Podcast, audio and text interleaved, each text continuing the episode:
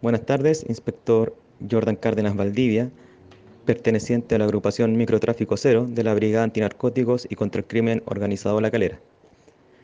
Conforme al trabajo mancomunado llevado a cabo por funcionarios de esta agrupación junto a la Fiscalía Local de La Calera, se realizaron diversas diligencias y técnicas investigativas, mediante las cuales se logró establecer que en dos domicilios ubicados en el sector Entre Puentes de la comuna de La Calera, se estaban comercializando sustancias ilícitas, específicamente cocaína base.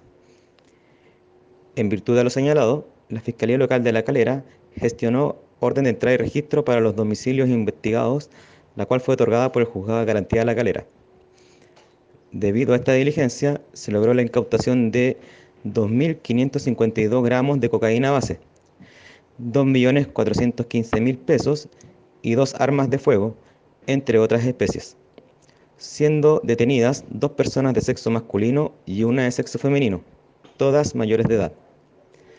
La droga incautada equivale a 44.745 dosis, las cuales al ser comercializadas alcanzarían un valor de 44.745.000 pesos.